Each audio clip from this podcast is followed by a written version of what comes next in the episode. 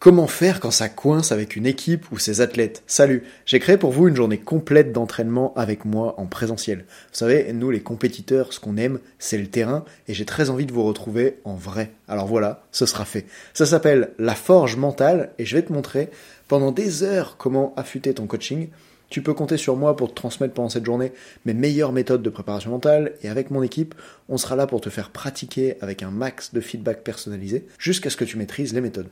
J'insiste sur le fait que mes formations ne sont pas des événements à suivre, mais à vivre. Tout est conçu pour que tu adores et que tu repartes avec une communication transformée et beaucoup plus d'efficacité. Pour féliciter ceux qui écoutent le podcast comme toi, j'ai prévu 70% de réduction pour vous avec le code ROCK, ça s'écrit R-O-C-K comme la musique, mais attention, c'est limité à 5 utilisations seulement, alors comme vous êtes plus de 1500 à m'écouter régulièrement, ça va partir très vite. Donc si tu es entraîneur ou préparateur mental, inscris-toi maintenant et avant le 24 mars, tant qu'il reste des places. Tu as toutes les infos sur le lien que je vais te donner maintenant. Quand ça affichera complet, c'est trop tard. Pour ça, rends-toi sur www.bit.ly slash ANSI 2024 et tu inscris le code ROC dans le formulaire d'inscription pour profiter de toute la journée à seulement 45 euros. On se retrouve comme ça à Annecy le samedi 6 avril, au milieu des montagnes, dans un lieu absolument incroyable avec vue sur le lac, pour une formation dont tu te souviendras toute ta vie.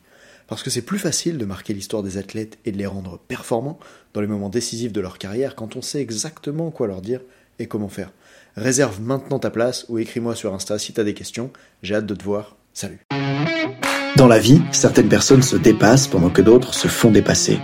Bienvenue sur Obsession Progression, le podcast des compétiteurs qui sont obsessifs de l'amélioration. Je m'appelle Nathan Delacoste, je suis préparateur mental spécialisé dans les sports extrêmes. J'accompagne surtout des athlètes internationaux comme les skieurs et snowboarders en équipe de France.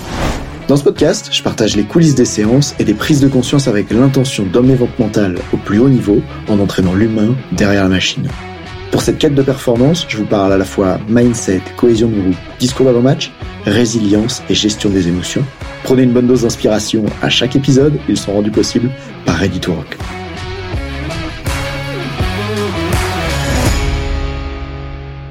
Quelles sont les normes de performance dans ta discipline et comment est-ce que ça influence ta peur de l'échec? Aujourd'hui, j'avais une séance avec un skieur qui fait des podiums en Coupe du Monde de ski de boss et en fait, j'ai envie de te partager un échange intéressant qu'on a eu dans lequel on se demandait tiens mais de quelle manière en fait est-ce qu'on évalue si quelque chose est un échec ou non, si quelque chose est raté ou non, si quelque chose ne convient pas ou convient? Et ce que je veux dire par là, c'est que selon les domaines de vie dans lesquels tu te situes, parfois, il va falloir avoir 100% de réussite pour qu'on puisse considérer que les choses sont normales, alors que dans d'autres domaines, si tu as par exemple 10% de réussite, ça va être tout à fait acceptable. Et je vais te donner plusieurs exemples. Mais avant, laisse-moi te dire pourquoi ce dont on parle dans ce podcast est vraiment important. Parce que ce que tu définis comme étant la norme, ce que tu définis comme étant le pourcentage de réussite obligatoire sinon il y a un problème, eh bien ça va modifier comment est-ce que tu perçois s'il y a un problème ou non. Et évidemment, en fonction de si tu perçois qu'il y a un problème ou pas, ben ça va créer chez toi un certain nombre d'émotions, de frustrations, d'insatisfaction, etc. Alors, prenons des domaines dans lesquels le 100% est la norme. Imaginons, j'en ai fait une récemment, tu vas à l'hôpital et tu fais une anesthésie générale pour une opération, bah moi j'ai fait l'épaule, mais il y a les dents de sagesse, etc. J'imagine que 100% de réussite, c'est-à-dire 100% des patients se réveillent après l'anesthésie générale, 100% de réussite, c'est la norme. Ou peut-être 99,5%. Je connais pas exactement les stats, mais regarde dans ton entourage. Il y a quand même peu de gens qui se sont pas réveillés après une anesthésie générale. Et on a beaucoup moins peur de pas se réveiller d'une anesthésie générale que ce qu'on sait qu'il y a de chances de rater un tir à trois points au basket. Même au plus haut niveau international au basket, je connais pas exactement les stats, il faudrait regarder en, NBA, ils sont les spécialistes des stats et les entraîneurs de basket, vous pourrez me répondre. Mais peut-être que si tu mets un shoot sur deux, tu fais déjà partie des meilleurs scoreurs de la NBA. Et pourtant, t'en rates quand même un sur deux. Vous imaginez un anesthésiste qui rate un patient sur deux et il y a un des deux patients qui se réveille pas? Là, il y a absolument un problème. Par contre, un basketteur qui rate une fois sur deux, c'est un tueur. Il est top niveau mondial. Attends, attends une seconde, c'est la voix off de Nathan. J'avais terminé d'enregistrer cet épisode que t'es en train d'écouter. Et puis, ça m'embêtait de pas savoir exactement c'est quoi les chiffres en basket, c'est quoi les chiffres de succès en NBA. Alors, je suis allé les chercher. Je suis tombé sur la page Wikipédia qui en parle et je te donne les références maintenant. Tu vois, sur la saison 2022-2023, c'est un gars qui s'appelle Luc Kennard apparemment et il est à 49,44% de succès, c'est-à-dire que il a fait 269 shoots à 3 points et il en a marqué seulement 133 et pourtant le mec des Grizzlies de Memphis est le leader de celui qui a le plus haut taux de succès sur le tir à 3 points. Et sur les saisons précédentes, bah, l'année d'avant par exemple, 2021-2022, c'était lui aussi avec 44,92%. Et en fait, si tu regardes comme ça dans l'histoire de la NBA, dans les dix années qui précèdent l'année 2023, il n'y a jamais un mec qui a fini la saison avec plus de 49% de succès sur le tir à trois points. Même l'un d'entre eux a tiré 449 fois à trois points et il en a mis que 221. Les gars ne scorent jamais à plus de 50%. La dernière fois, c'était arrivé en 2006-2007 avec Jason Capono. Et donc là, on parle des meilleurs au monde, en tout cas des meilleurs en NBA. Il dépasse même pas le 50% de réussite. C'est ça la norme. Allez, retour à l'épisode. Pourtant, on parle de la même chose, on parle du pourcentage de réussite. Mais selon l'activité qu'on fait, il y a une norme tolérée, tolérable dans le milieu qui est complètement différente. Et en fait, ce milieu, toi, tu vis dedans, t'évolues dedans en tant que sportif, et il peut finir par peser sur toi. Je te donne un exemple. Ben, pour le rider que j'accompagne, qui fait du ski de boss du coup et des podiums en Coupe du Monde, il me racontait que l'été en water jump, il peut mesurer la performance de ses sauts.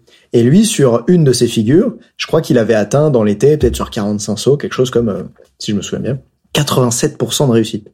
À ce moment-là, à 87% de réussite, est-ce qu'on considère qu'il y a un problème de pas être à 100% ou est-ce qu'on considère que 87% c'est extrêmement bien et qu'il n'est même pas nécessaire d'aller chercher les 13% de plus? Ce que je veux dire par même pas nécessaire, c'est que évidemment dans le domaine du sport de haut niveau, on cherche tout le temps à progresser, à aller plus loin.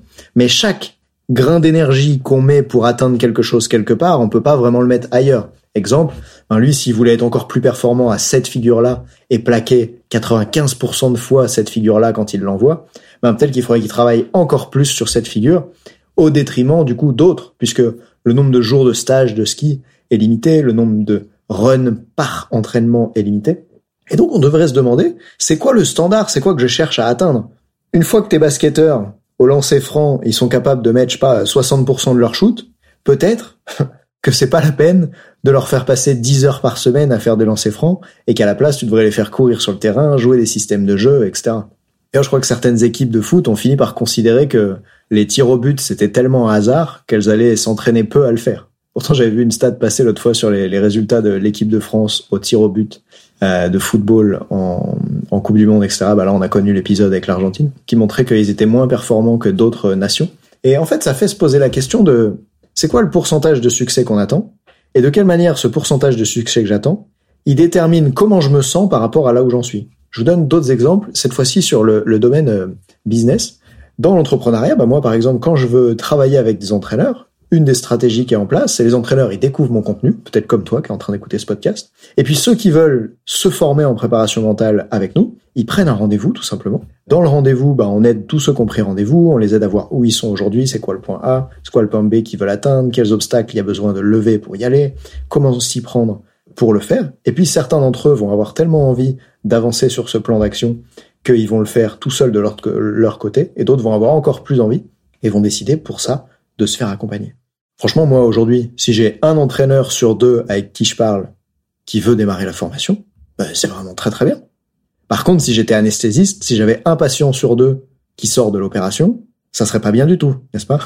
Et je vous donne un autre exemple. Dans le cas des entraîneurs qui prennent rendez-vous avec moi, ils le font avec le lien Calendly sur lequel tu peux cliquer, par exemple, euh, dans la description. Et sur ce lien-là, les gens réservent un créneau qui est disponible dans mon agenda, je sais pas, par exemple, mardi à 14h, et on a toujours, toujours, toujours des gens qui ne viennent pas. Ils se sont inscrits, donc j'ai réservé du temps dans mon agenda, et ils ne viennent pas. Et quand j'en parle avec d'autres entrepreneurs autour de moi qui ont un système similaire dans d'autres types d'entreprises, par exemple pas forcément du coaching sportif, ça peut être du coaching dans d'autres domaines, ce qu'on observe, c'est que pour tout le monde, tu as environ au moins 10 ou 20% des gens qui feront des no-shows. Ça veut dire qu'ils se présentent pas à un rendez-vous auquel ils ont réservé. Et ça serait pareil si j'étais médecin. Si j'étais médecin, si j'étais kiné, probablement que je dois m'attendre sur 30 patients par semaine, chaque semaine, à avoir un nombre incompressible de patients qui ne viennent pas, parce que statistiquement, bah, la vie est faite comme ça, les gens ont des empêchements, etc. Évidemment, si tu as un patient sur deux qui vient pas, peut-être que c'est le moment, en tant que kiné, de mettre en place un système qui leur envoie un rappel par texto la veille, ou de demander aux gens de s'engager, enfin bref, il peut y avoir différentes choses que tu mets en place. Mais à un certain stade, si t'as, je sais pas, bah moi dans mon cas, si j'ai 90% des gens qui s'inscrivent qui viennent au rendez-vous, je n'essaye même plus de tout donner dans mon système pour faire en sorte que plus de gens viennent au rendez-vous. J'essaye tout simplement de générer plus de rendez-vous. Par exemple, au lieu de faire des efforts en envoyant des mails aux gens ou en les appelant pour qu'ils viennent, bah, je vais tout simplement créer plus d'épisodes de podcast pour que plus de personnes euh, aient envie de, de travailler avec nous, tout simplement. Et pourquoi est-ce que tout ce qu'on voit dans cet épisode, c'est important? Parce que il est temps peut-être pour toi de redéfinir c'est quoi la norme pour toi dans ta discipline. Et notamment quand tu te compares à d'autres sports et que tu dis ah mais moi je devrais faire mieux. Par exemple en snowboard freestyle, admettons en halfpipe, il y a trois runs au niveau international et c'est le meilleur des runs qui compte. Alors que dans d'autres disciplines, c'est pas du tout le cas. Admettons en snowboard freeride, il y a un seul run. Donc si tu tombes, ben c'est mort. tu vas pas gagner, c'est sûr. Alors qu'en halfpipe, tu peux très bien tomber deux runs sur trois et dans le dernier run, plaquer quelque chose de formidable. D'ailleurs, ça s'est déjà vu aux Jeux Olympiques, etc. Et donc les attentes qu'on va avoir envers son pourcentage de réussite vont déterminer est-ce que je suis à l'aise avec mes perfs ou pas. Et ça, ça a beaucoup d'influence sur l'estime de soi, sur qu'est-ce que je remets en question, sur où réside la frustration, etc. Donc je sais pas exactement dans ta discipline à toi à quoi il est juste de s'attendre. Tu vois, moi par exemple quand je te disais que au rendez-vous j'ai compris que de toute façon 10% des gens qui réservent rendez-vous avec moi ne viendront jamais au rendez-vous. C'est comme ça sur internet, on n'a pas le choix. C'est très différent évidemment si tu prends rendez-vous avec un ami que tu connais, t'as moins de 10% de chances qu'ils viennent pas au resto avec toi. Quand tu connais les gens, tout est différent. Mais quand tu passes par la publicité sur internet, par exemple, comme je le fais, ben malheureusement c'est comme ça. Et en fait, tu devrais pas te frustrer et te casser la tête à faire en sorte que les 10% de gens viennent Juste, c'est un peu l'erreur statistique. Eh bien, c'est quoi l'erreur statistique qui est tolérable dans ta discipline et qui va te permettre de pas être frustré pour rien tant que c'est pas parfait? Bah oui, parce que si tu as le côté perfectionnisme négatif en toi, tel que le définissent les psychologues, tu pourrais te retrouver à courir sans arrêt après ce niveau de performance du 100%, alors qu'en fait, il n'a aucun sens. Parce que il n'y a pas de joueur de basket qui met 100% de ses shoots au fond du cercle. Et c'est très bien comme ça, ça suffit, ça les empêche pas de jouer au meilleur niveau mondial. Alors pourquoi toi, dans ce que tu fais, tu t'attendrais à 100% Ben si t'es anesthésiste, peut-être que ça vaut le coup de t'attendre à 100%. Et d'ailleurs, peut-être qu'il est beaucoup moins difficile d'être un anesthésiste successful qu'un joueur de basket successful. Ce que je veux dire, c'est que peut-être que la complexité de l'anesthésie le fait que, tu vois, je sais pas, le, joueur de basket, il a un défenseur en face qui veut l'empêcher de marquer. L'anesthésiste, en principe, il a personne qui défend, tu vois. Il a pas un infirmier qui est en train de, de mettre une autre molécule dans le sang pour faire en sorte que l'anesthésie marche pas. Et donc, quand il y a de la confrontation directe, ben, évidemment, les stades peuvent être plus bas, et c'est ok. Ça fait partie du sport. De la même manière que, bah, par exemple, dans l'entrepreneuriat, il y a des mois tu vas gagner de l'argent, des mois tu vas en perdre. Puisqu'il y a des mois tu vas investir dans des nouveaux projets. Par exemple, tu vas recruter quelqu'un au début, la première fois que j'ai lancé ce podcast, j'ai dû euh, payer un ingénieur du son pour qu'il crée les épisodes. D'ailleurs, Geoffrey, si tu m'entends, merci beaucoup pour ton travail. Évidemment, je l'ai payé lui. Au début, hop, on investit de l'argent. Et peut-être on en récupère plus tard. Ou peut-être pas. Et donc ça, ça fluctue. Mais un salarié, lui, il a pas cette habitude-là. Il a pas l'habitude que tous les mois, sa rémunération soit différente. À moins qu'il soit commercial. Et là, en général, c'est un standard, puisque les commerciaux, ils ont une part de variable. Pourquoi je te parle de tous ces domaines de vie? Pour que t'ailles chercher c'est quoi la norme dans le tien? Pour terminer, tu veux une stat sympa? Sur Tinder, les mecs, ils ont en moyenne, d'après la chaîne Poisson Fécond, ils ont fait 15 000 euh, tests de match, une chaîne qui a 3 millions d'abonnés là. Les mecs, ils ont en moyenne 0,5% de chance de matcher sur Tinder. Tandis que les femmes, elles, ils ont même essayé une femme, un profil où il y avait juste une photo d'une femme à la plage, mais c'est-à-dire que elle n'est même pas sur la photo, c'est juste une photo de coucher de soleil à la plage. Donc tu vois l'océan, le sable et le soleil. Cette femme-là avait, avec une seule photo sur laquelle elle n'est pas, 55% de match. Bon les gars, faut arrêter de matcher tout ce que vous voyez sur Tinder. Ce que je veux dire par là, c'est que si t'es un gars et tu te dis ah mais euh, ça va pas du tout, j'ai pas le même niveau de succès qu'une fille sur Tinder, c'est pas normal. Bah en fait, je voudrais te rappeler que c'est normal. C'est comme ça que l'algorithme fonctionne. Il y a probablement plus de gars sur l'appli. Enfin, je suis pas un spécialiste en site de rencontre pour aller voir d'autres gens pour ça. Mais ce que je veux dire, c'est que selon le standard que tu te donnes, selon la norme qu'il y a pour toi, ça va influencer est-ce que tu te trouves nul ou pas. Et ça va influencer est-ce que tu donnes tout pour développer cette métrique ou est-ce que tu vas plutôt bosser sur autre chose. Alors choisis bien la norme et je crois que tu pourras aller beaucoup plus facilement dans la direction dans laquelle tu vas aller. Salut.